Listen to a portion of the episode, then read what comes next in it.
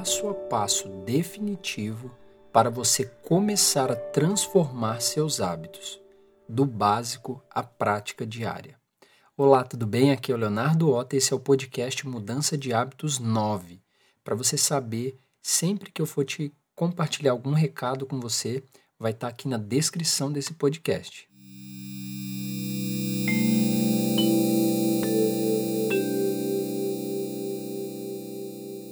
Antes de começar a mudar seus hábitos, você precisa se acostumar com alguns passos anteriores aos próprios hábitos. Se você começar de qualquer jeito, irá fracassar. Eu já tentei iniciar um novo hábito sem esses passos e não deu certo. Quero te ajudar a não cometer os mesmos erros que eu. Quando vamos começar algo novo, precisamos saber por onde iniciar. Então, vou te contar como eu comecei. Sempre mexi com planilhas independente de qual área estava trabalhando ou em qual projeto estava envolvido. A planilha sempre estava lá. Isso tornou-se um hábito tão natural que utilizo planilha para tudo. Para anotar minhas finanças, tarefas do trabalho, minhas metas, propósitos, tarefas do dia a dia, o nome de pessoas com quem me relaciono, entre outros itens. Criei esse hábito de colocar as informações para fora da minha cabeça e isso me ajuda a saber onde elas estão quando eu preciso delas. Sou muito visual e usar planilhas para minha organização pessoal me dá a clareza necessária para saber quais atividades eu tenho que desempenhar para tomar o controle da minha vida e chegar onde eu desejo. Minha principal planilha se chama Clareza Total e o que, que isso significa? Nela, eu anoto todas as minhas coisas, como metas, motivação, propósito, hábitos, emoções, relações, tudo relacionado à minha vida.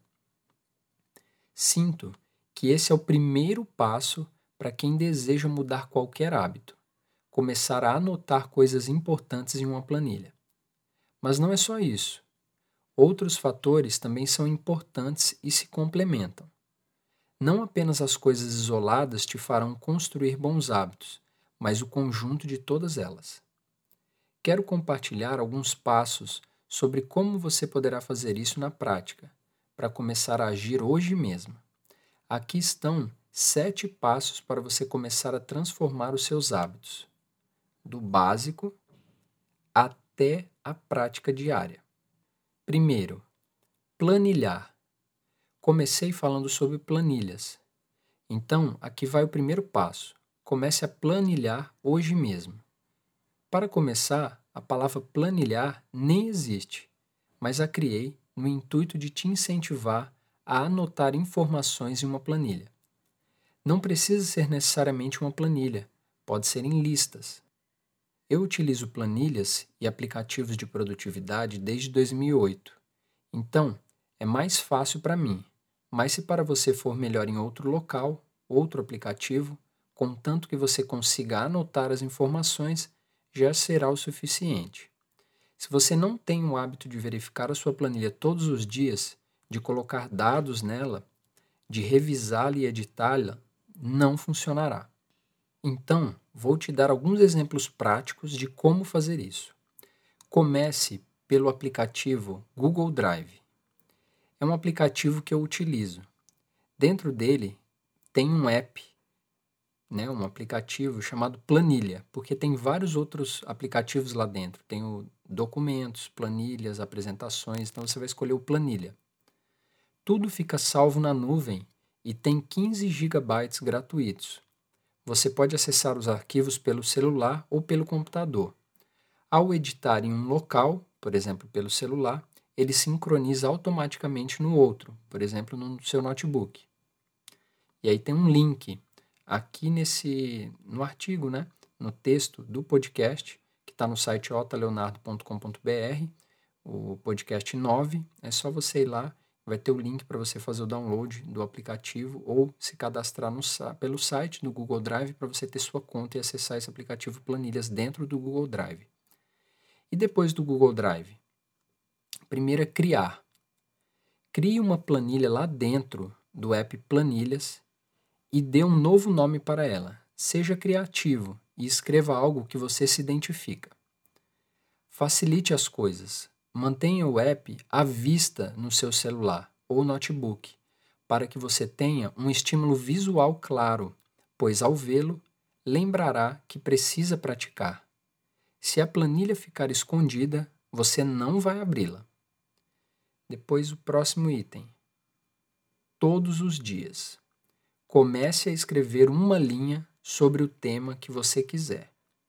Uma frase, uma citação, um nome aleatório. O objetivo aqui é criar o hábito de parar para anotar na sua planilha ou planilhar. Escreva algo que te inspira, por exemplo. Eu gosto de frases de mestres budistas, me inspiram. Escolha algo simples que te motiva. Pratique isso primeiro por uma semana consecutiva e veja como se sai. Aí o próximo item, e se eu falhar? Não tem problema. Esforce-se, seja honesto com você, aceite que você errou, acolha o que está sentindo e siga em frente. Não necessariamente que você errou ou falhou, mas que você não cumpriu aquela atividade naquele dia. Não seja vítima dos seus sentimentos.